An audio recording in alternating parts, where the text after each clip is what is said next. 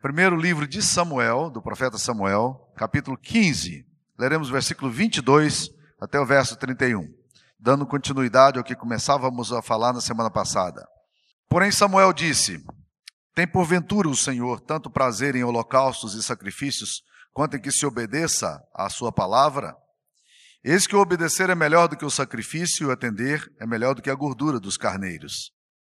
Porque a rebelião é como o pecado de feitiçaria e a obstinação é como a idolatria e culto a ídolos do lar.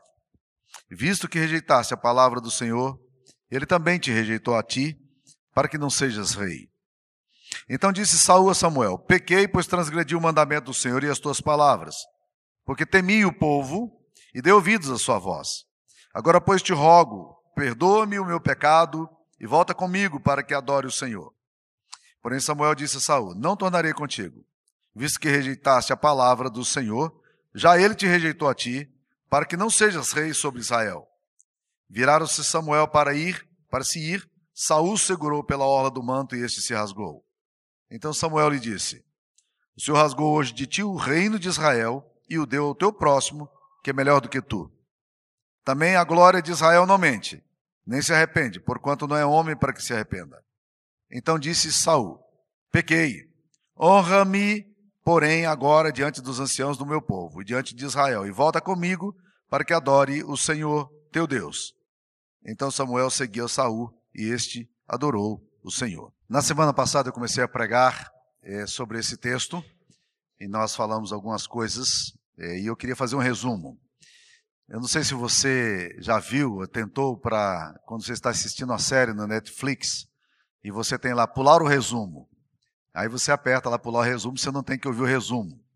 Essa opção eu não te dou hoje. Você vai ter que ouvir o resumo, tá? Do que falamos na semana passada. Nós falamos semana passada que Saul foi um homem, é, o primeiro rei de Israel, e que ele teve muitas luzes na vida dele. Muita coisa bonita aconteceu. Mas que ele não é lembrado pelas coisas boas que aconteceram na vida dele. Mas ele é, é, é lembrado pelo legado ruim e maquiavélico que ele deixou pelas decisões que ele vai tomando durante o seu reinado. E nós falamos quatro coisas. Primeiro, que Saul optou por fazer o que dava conforto e popularidade, ao invés de fazer o que Deus mandava para ele fazer. E dissemos que esse é um risco tremendo que nós temos no nosso coração. Que nós todos somos pressionados para tomarmos posições politicamente corretas, para fazermos aquilo que agrada as pessoas que estão ao nosso redor, mas que nem sempre é, e que muitas vezes é uma flagrante é, oposição, uma flagrante oposição àquilo que Deus que Deus quer que a gente faça. Segunda coisa, nós dissemos que da, é, Saul demorou muito a fazer altares. Está, essa expressão aparece é, em 1 Samuel, capítulo 14, versículo 35, e diz ali que ele demorou demais. Em 1 Samuel 15, 12, ele só vai construir o primeiro altar dele em Israel depois de sete anos de reinado. Eu disse que às vezes a gente não deixa marcas na vida da gente. A gente não deixa história na vida da gente. Marcos que os nossos filhos vão ver. Marcos que as nossas gerações verão. De coisas que nós estamos deixando na história para que sejam referência para o futuro e que nós precisamos construir altares para Deus. Que a grande luta que nós temos é, é deixar de o nosso coração em segundo plano e colocar o altar de Deus no primeiro plano, mas que normalmente nós fazemos monumentos para nós, como Saul fez, com muita rapidez.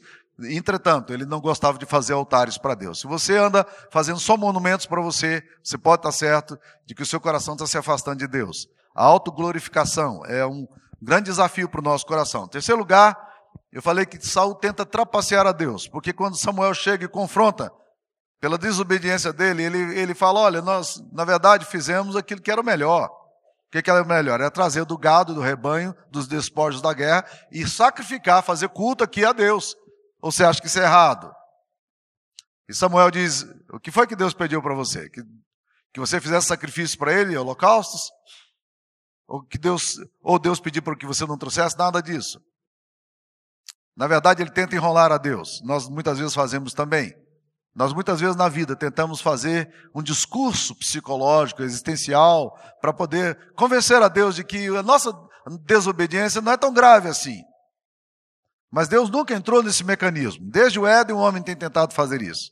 Adão tentou fazer isso. Ele tentou dizer para Deus: como é que o senhor invade a minha privacidade e vem aqui me ver pelado no banheiro?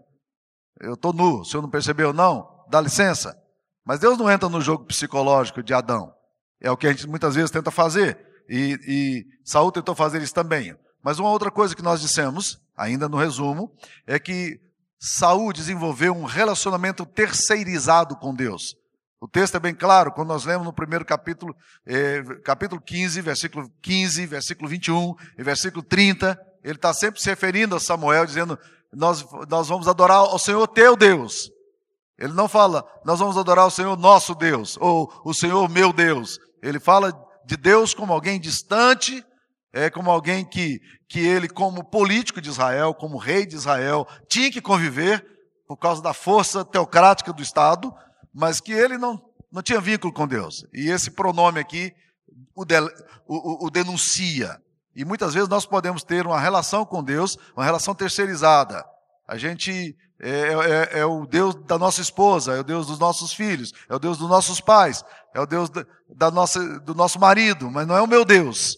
E a gente tem que tomar cuidado com isso, porque essa terceirização nunca deu certo, porque ninguém vai para o céu por procuração.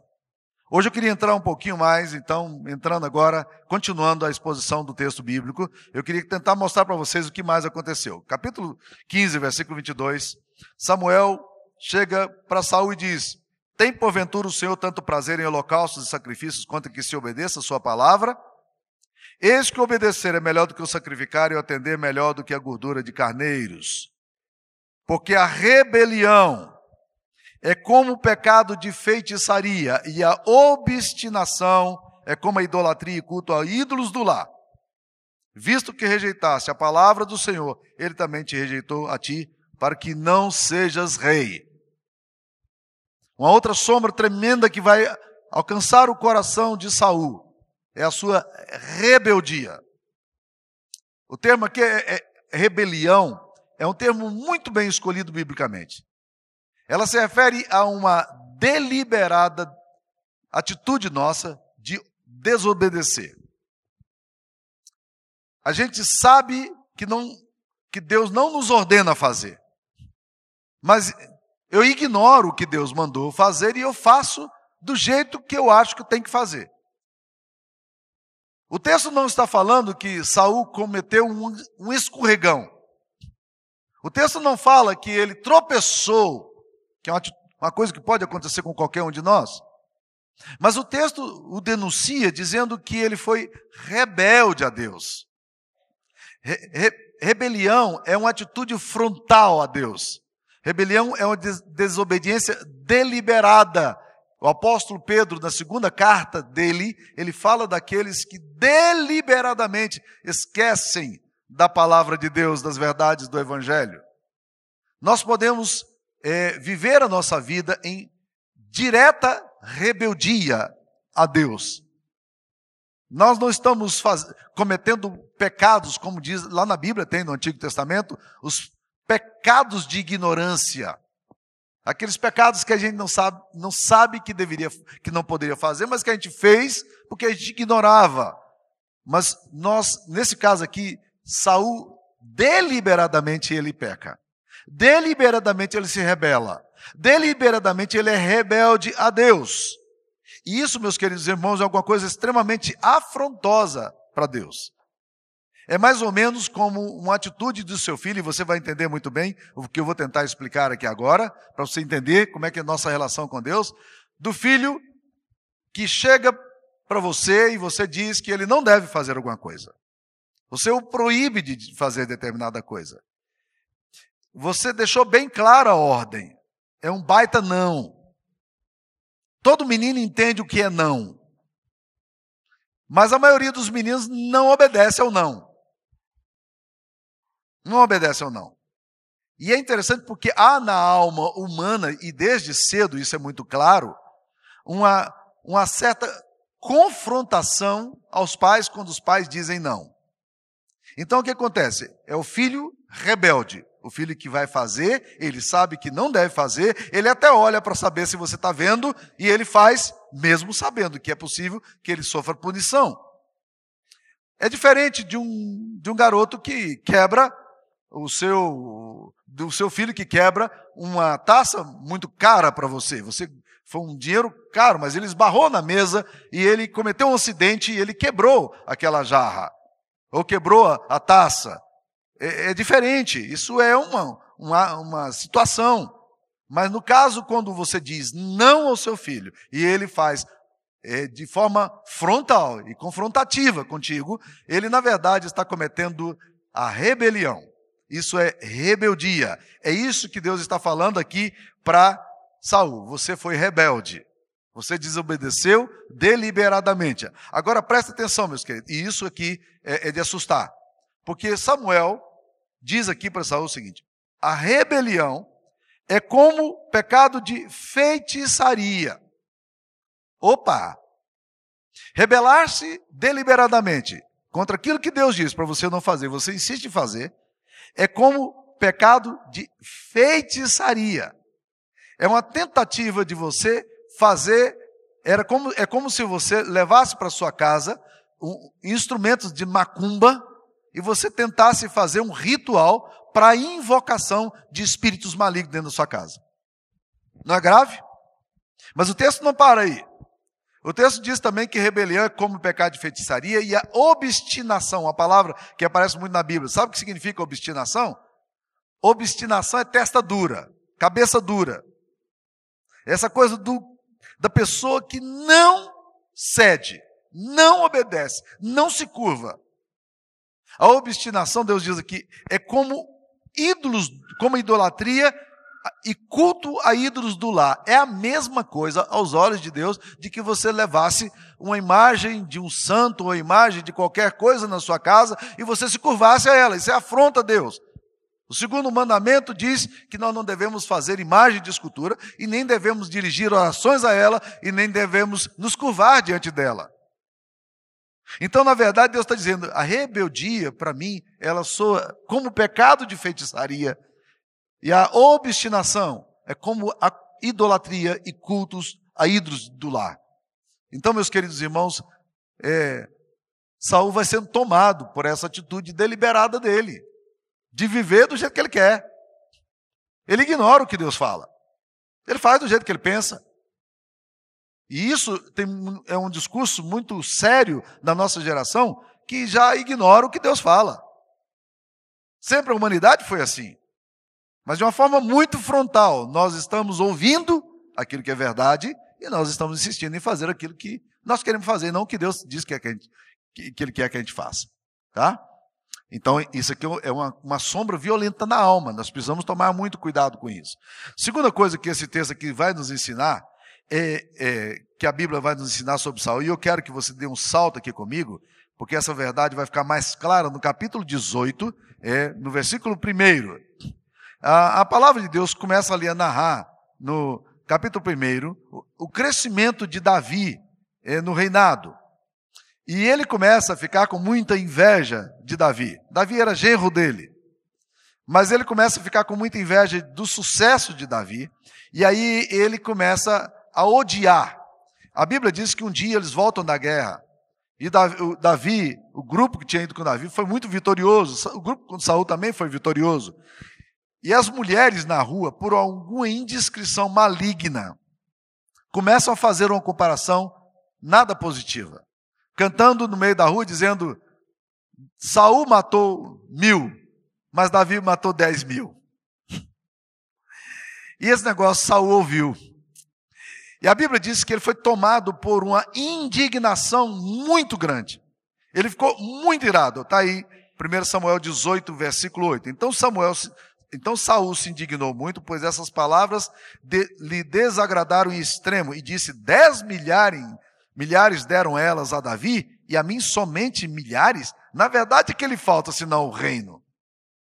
Ele fica muito mal resolvido com essa questão. Eu não sei se você tem tido experiência, eu acho que é humano esse negócio, de, de um fato eh, deixar você muito mal resolvido.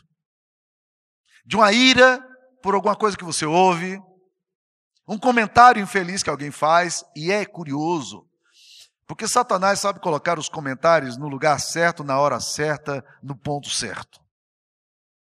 Ele sabe fazer você entrar numa crise de dor, de raiva, de irritabilidade, de ódio, em coisas que você detesta que comentam sobre você, mas as pessoas comentam.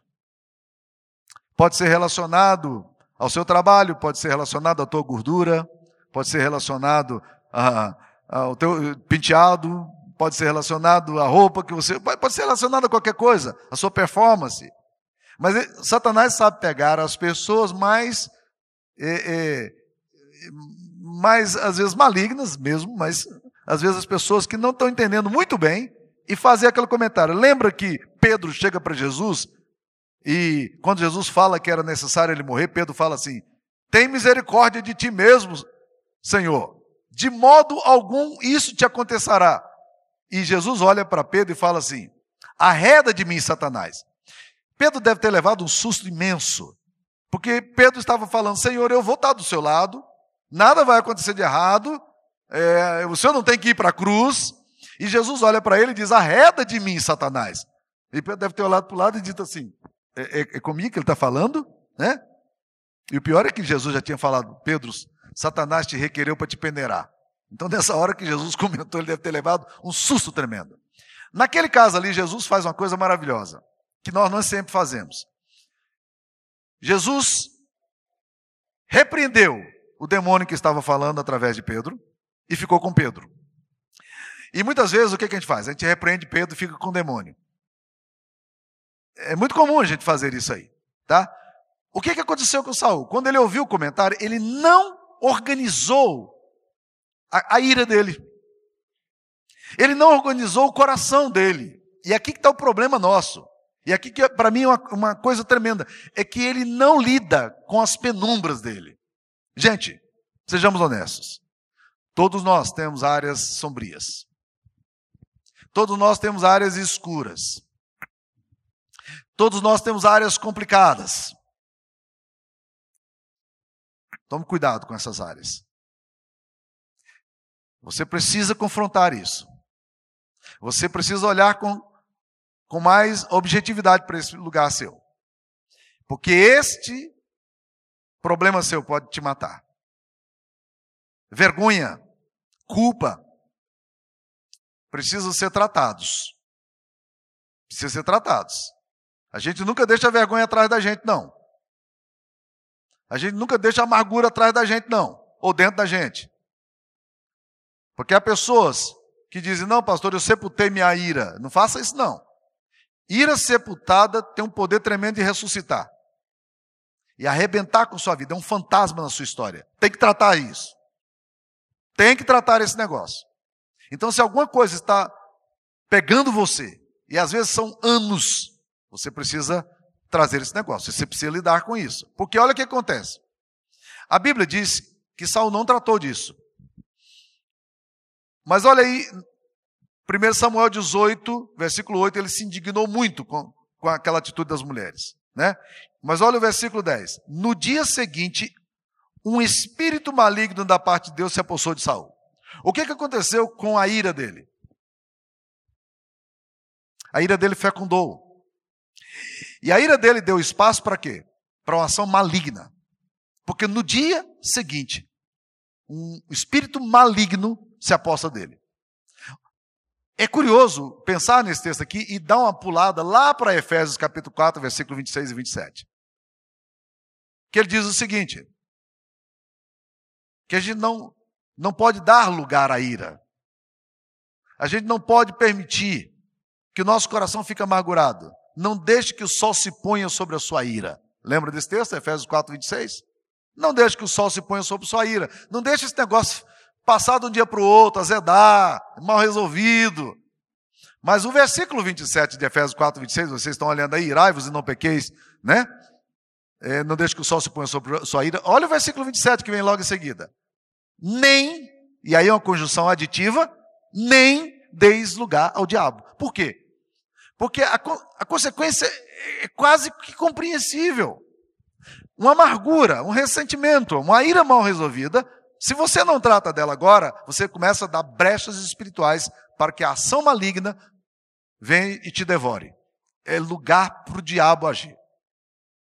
Não dê lugar para ele. Trate da sua ira, trate da amargura. Tem muita depressão aí que tem que ser tratada com temor. Eu não sou tolo em achar que toda depressão é demoníaca. Nem, nem, nem diria isso de forma alguma. Eu conheço que a depressão tem muitos, fa muitos fatores, fatores endógenos, tem saúde envolvida, tem variação hormonal, tem uma série de coisas que pode estar envolvida na depressão. É, a depressão pode ser uma questão emocional, existencial, mas também pode ser uma questão espiritual. Nós muitas vezes vamos tratando esse negócio como se fosse alguma coisa que a gente pode deixar para lá. Não, não faz isso não. O caminho das Escrituras Sagradas é o caminho que Jesus já trilhou por nós. É o caminho da cruz, é o caminho do arrependimento, é o caminho da confissão. Olha o que, é que diz para nós Provérbios 28, 13 e 4. Diz lá: O que endurece o seu coração cairá no mal. Mas Provérbios 28, 14 fala: Mas o que confessa e deixa alcança misericórdia. Olha que coisa interessante. Quem confessa e deixa alcança misericórdia. Mas o que endurece o seu coração cai no mal. Então, a consequência de você endurecer o seu coração, não lidar com esse negócio, não ir a fundo nisso, não tratar isso, é exatamente a morte, o endurecimento das coronárias. O coração vai ficando pesado. Então, sem tristeza de pecado, não há alegria de salvação. Mas quando você traz a confissão e você trata do seu pecado dando nomes, e a gente tem uma mania de tratar pecado de forma genérica. Ah, a gente fala, Senhor, perdoa a minha multidão de pecados. É, olha, essa é a anticonfissão. Se você quer uma anticonfissão, é a confissão, Senhor, perdoa minhas multidões de pecado. Porque, na verdade, pecado tem geografia. Pecado tem história. Pecado tem nome. Nomear os nossos pecados é que é o grande desafio e o grande medo da gente. Porque nomear o nosso pecado significa eu vou de encontro ao meu mal. Eu vou de encontro à minha dor. Eu vou de encontro à minha tristeza. E aí eu começo a dizer: Senhor, perdoa a minha luxúria. Senhor, perdoa a minha avareza. Senhor, perdoa a minha ira. Senhor, perdoa a minha gula. Senhor, perdoa o meu mau humor. Senhor, perdoa a minha agressividade. Olha, olha como é duro você, você começar a tratar dos seus pecados dessa forma. Perdoa a minha raiva. Perdoa a minha intransigência, Senhor. E tome cuidado para você não tratar o seu pecado com bipolaridade. Eu sou bipolar. Aí eu me justifico, acabou. A bipolaridade ela é diagnosticada, mas tome cuidado. Tome cuidado de você justificar seu pecado com o seu TDAH. Eu tenho TDAH, então eu não tenho responsabilidade nenhuma. Posso fazer o jeito que eu quiser. Eu agora tem TDAH, está tudo resolvido. Ah, agora eu entendi porque eu sou preguiçoso, eu não quero pegar duro, porque eu tenho TDAH, né? E eu não estou ignorando essas enfermidades, não. Eu só estou falando que é possível que a gente transforme a nossa doença na nossa justificativa. E você não lida de forma corajosa com aquilo que você tem que lidar, como Saul não lidou. E o resultado de Saul é Saul negou, ele transferiu, ele projetou e ele e ele abriu uma brecha tremenda para o diabo. O diabo toma conta da vida dele. O diabo entra na vida dele. A ira dele não trabalhada é fatal. É fatal, porque no dia seguinte, um espírito maligno da parte de Deus se apossou de Saul, que teve uma crise de raiva em casa e tentou matar agora Davi. O espírito maligno agora está tomando conta da vida desse cara, porque ele não tratou ontem o que lhe aconteceu, tá? Então, uma sombra violentíssima na alma dele. Mas eu caminharia um pouquinho mais ainda no 1 Samuel 18, 6, para dizer que tem um outro problema aqui que nós precisamos tomar cuidado. O que aconteceu com Saul? Saul tem inveja de quem Deus usa. Ele começa a desenvolver uma tristeza muito grande por causa da presença de Deus na vida de Davi. Olha no capítulo 18, versículo 12. Saul temia a Davi, porque o Senhor era com Davi. Olha que coisa interessante. Saul temia a Davi porque o Senhor era com ele. Porque eu vejo a bênção de Deus sobre ele, eu fico com raiva dele. Coisa louca, não? Coisa louca, né? Ah, eu não, isso, isso aí não faz. Faz. A gente faz isso. É mais fácil, presta atenção no que eu vou falar. A Bíblia diz que a gente deve chorar com os que choram e deve se alegrar com os que se alegram. Deixa eu dizer uma coisa bem, bem certa para você. É mais fácil chorar com os que choram do que se, se alegrar com os que se alegram. Porque o fator competição, tão presente em nossa sociedade, o fator inveja pode marcar a nossa vida. E isso acontece em todos os níveis, em todas as instituições. Quando alguém começa a ter sucesso, aí a inveja começa a comer. Roberto Campos uma vez disse que a inveja é o mau hálito da alma. Sério, né? É, inveja é o mau hálito da alma, né? Outra pessoa disse que a, inveja emagrece da gordura do outro. Que, qual era o problema de Saul, da graça de Deus estar sobre a vida de Davi? Nenhum. Davi era aliado dele, não era inimigo. E se fosse também, não tinha problema nenhum. Deus abençoa quem Ele quer abençoar e usa quem Ele quer usar. A glória de Deus. Mas quando você começa a ter inveja do que os, daqueles que Deus usa, isso se torna um problema. Em igrejas também acontece. É muito comum quando uma pessoa é, começa a crescer na liderança, começa a projetar-se na liderança, ter um ministério reconhecido pela comunidade, que pessoas comecem a ter inveja e a, e a começarem a entrar numa linha de competição. Esquece isso, meu irmão, minha irmã. Não se preocupe com isso. Uma frase libertadora que veio para o meu coração, eu ouvi do Antônio Carlos Costa, numa caminhada que eu estava fazendo com ele. Ele disse o seguinte: A nós cumpre dar profundidade, a Deus cumpre dar largueza. Boa, né? A nós cumpre dar profundidade. A Deus cumpre dar largueza. Eu tenho que aprofundar minha vida. E o que Deus vai fazer da minha vida, na medida que eu aprofundo, é com Ele. Se Ele quer dar popularidade, reconhecimento, se Ele quer dar espaço, se Ele quer abençoar, isso é problema dele, eu não preciso ficar competindo com ninguém. Igreja, eu não preciso ficar competindo com ninguém na vida, cada um tem a sua luminosidade própria e a gente tem que se alegrar com aqueles que se alegram, tá? Vamos mais um ponto aqui que eu queria colocar, é que Saul desenvolve um sentimento persecutório. Saul, a partir daí, ele começa a ter uma paranoia. Para todo lugar que ele olhava, ele, ele começou a ver com suspeita Davi. Ele, ele olhava, transformou em Davi num inimigo número um dele.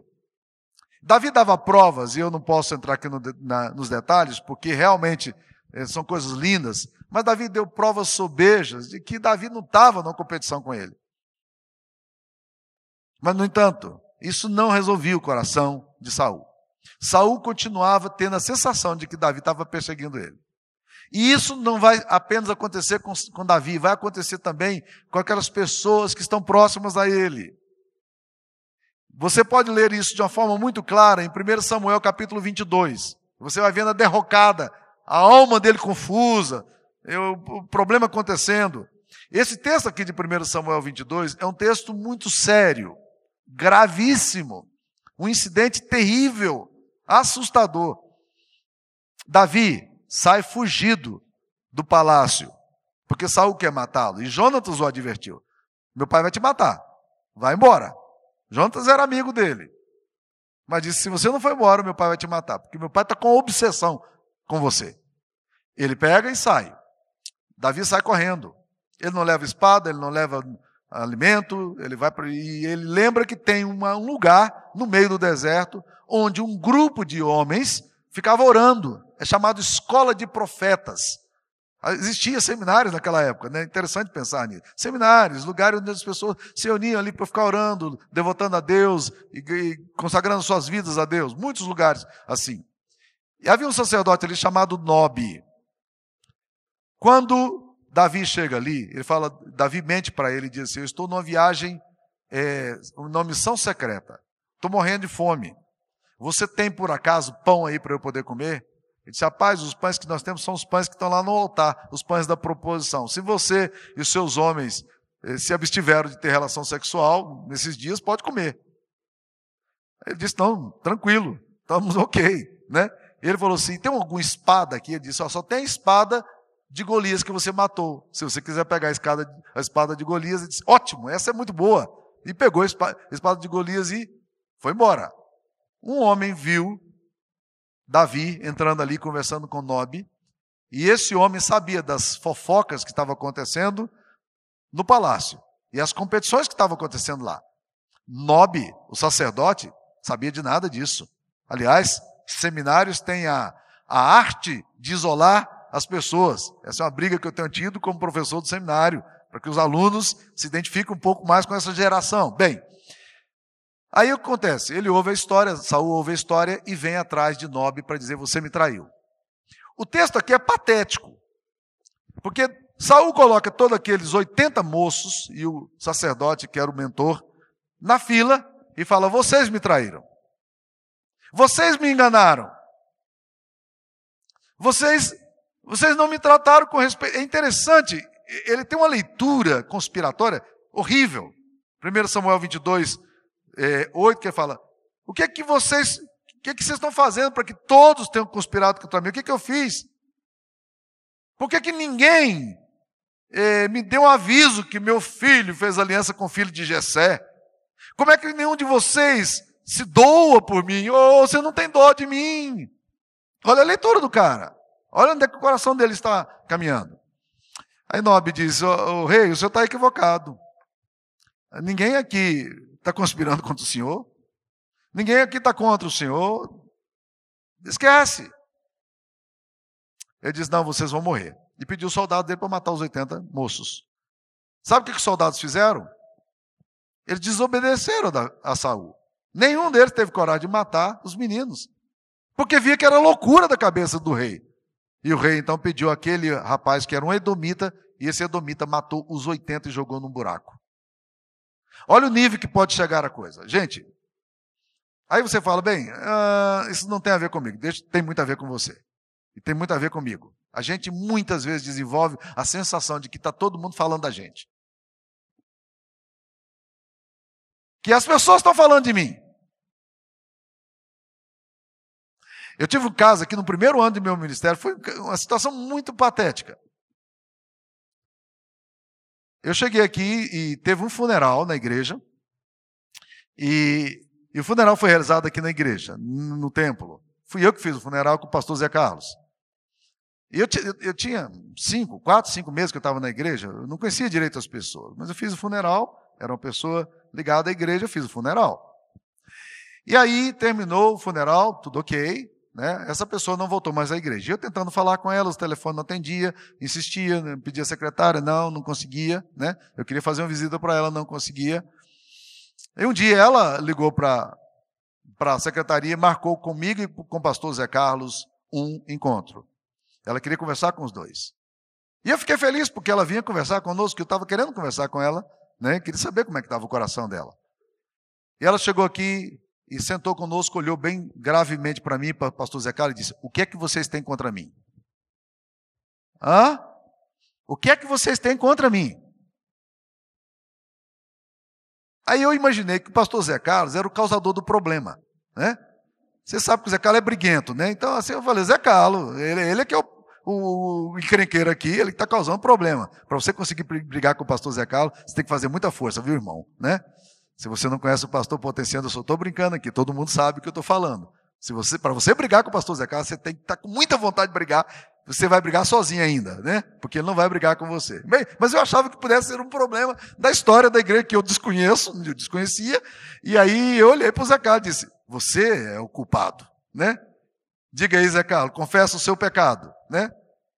E Zé Carlos disse: Não, tenho nada. Aí o que ela me disse foi mais grave ainda. Ela disse o seguinte: O senhor sabe que eu sou dizimista? Eu falei: Não sei. Não faça a mínima ideia se você é dizimista ou não. Eu disse: Eu não sei. E eu vou sair da igreja, não vou trazer mais meu dízimo para a igreja. Eu virei para ela e disse: Minha irmã, a senhora tem que sair da igreja. A senhora tem que procurar uma outra igreja. E ela saiu da igreja e nunca mais voltou para a igreja. Eu fico às vezes olhando determinadas atitudes de pessoas e dizendo assim, quando fala assim, Está todo mundo falando de mim. Fala, rapaz, ninguém está ligando para você, não. Essa é a grande verdade, ninguém está nem aí para você. É, uma baita, é um baita do narcisismo achar que está todo mundo falando de, de você. Porque na maioria das vezes ninguém está nem aí para você. É ou não é verdade? Mas Saul desenvolve uma coisa paranoica aqui, autodestrutiva. Isso vai matando Saul. E vai desembocar em onde? Numa coisa muito complicada. Porque o último degrau dele agora está registrado no capítulo 28. Eu vou tratar rapidamente isso aqui, mas eu devo entrar nisso aqui no outro sermão. Tá? No capítulo 28, Saul consulta uma médium. Saul perde a referência de Deus. O coração dele entra num espaço, ele só desatinos, decisões erradas, aquilo vai destruindo a vida dele até que chega um ponto em que ele tenta uma resposta de Deus, ele amarra a coisa, ele vai atrás dos profetas, ele vai atrás de todo mundo, tipo assim, agora você vai ter que me responder. E a Bíblia diz que Deus não falou com Saul, nem por Urim, nem por Turmim, que era a forma sacerdotal de fazer, e nem pelos profetas. Deus silenciou. Ele fala: bem, se o senhor calou, agora eu vou resolver o problema. Eu vou atrás de uma médium. Ele, faz, vai, ele cria uma sessão espírita para ele consultar mortos. Uma coisa absolutamente condenada nas escrituras sagradas, né? E vocês vão estudar comigo, vocês vão saber que, que na verdade, que na verdade, essa sessão espírita aqui foi uma farsa, tá? O texto é bem claro nisso aí. E ele vai e consulta essa médium. E aqui foi o ponto fiel da derrocada dele. Você sabe, você acha que essa sessão mediúnica resolveu o problema dele? Três dias depois ele estava suicidando. Três dias depois. As trevas, a ausência de Deus, a rebeldia dele, a incapacidade dele de quebrantamento o levou a uma situação na qual ele não conseguia resolver mais a sua própria história. E ele se lança sobre a espada e morre. É um dos poucos suicídios na Bíblia. Saul suicidou-se, assim como Judas. Quando o teu coração vai se afastando de Deus e você não resolve isso com confissão, você não volta para Deus, é um caminho muito perigoso. Qual é o caminho nosso? Gente, o caminho nosso sempre foi o caminho da cruz. O caminho nosso sempre foi o caminho do Evangelho. A beleza do Evangelho é saber que Deus sabe de tudo da minha história. E Ele me trata com compaixão e misericórdia. A verdade dura do Evangelho é que você é muito pior do que você imagina que você seja. Essa é uma má notícia, não é? Mas a verdade maravilhosa do Evangelho é de que a graça de Deus é muito maior do que você imagina que ela seja. Não há pecado ou culpa que o sangue de Jesus não possa lavar. Não há contexto de sombra e penumbra que você esteja que a misericórdia de Jesus não possa alcançar você. Não há trevas tão medonhas que a luz do Evangelho não possa penetrar e restaurar. Não há situação tão calamitosa que não possa ser resolvida pelo sangue do Cordeiro. Não há problema na terra que os céus não possam curar. O caminho de Saul é o caminho que nós devemos evitar. Há um outro caminho, talvez mais duro no início, porque envolve confissão, envolve arrependimento, envolve admissão de pecado, envolve, envolve coragem. Mas eu quero te dizer que esse caminho é o caminho libertador. E não há outro caminho. Não veja o mal fora de você. O mal não está fora de você. Veja o mal como uma possibilidade do seu coração. Mas veja a cruz como a resposta para a sua vida. Porque lá na cruz, a sua rebeldia, a sua obstinação, a sua ira, a sua paranoia podem ser resolvidos. Que Deus nos abençoe. Ó Deus, restaura o nosso coração aqui nessa noite. Tua palavra tão tão séria, Senhor Jesus, tão desafiadora, nos exorta aqui nessa noite a arrependimento, a confissão. Há pessoas que estão precisando parar, Senhor, e não estão sabendo o que fazer. Há pessoas que estão apenas precisando dizer: Deus, eu sou incapaz de resolver isso, Pai. Mas eu não vou correr para outro lugar. Eu não vou continuar no ciclo de autodestruição. Eu, eu preciso da restauração. Eu sei que o sangue do Senhor tem poder para me tratar. Deus, aproxima-nos do Calvário aqui nessa noite. É o que nós te pedimos em nome de Jesus. Amém.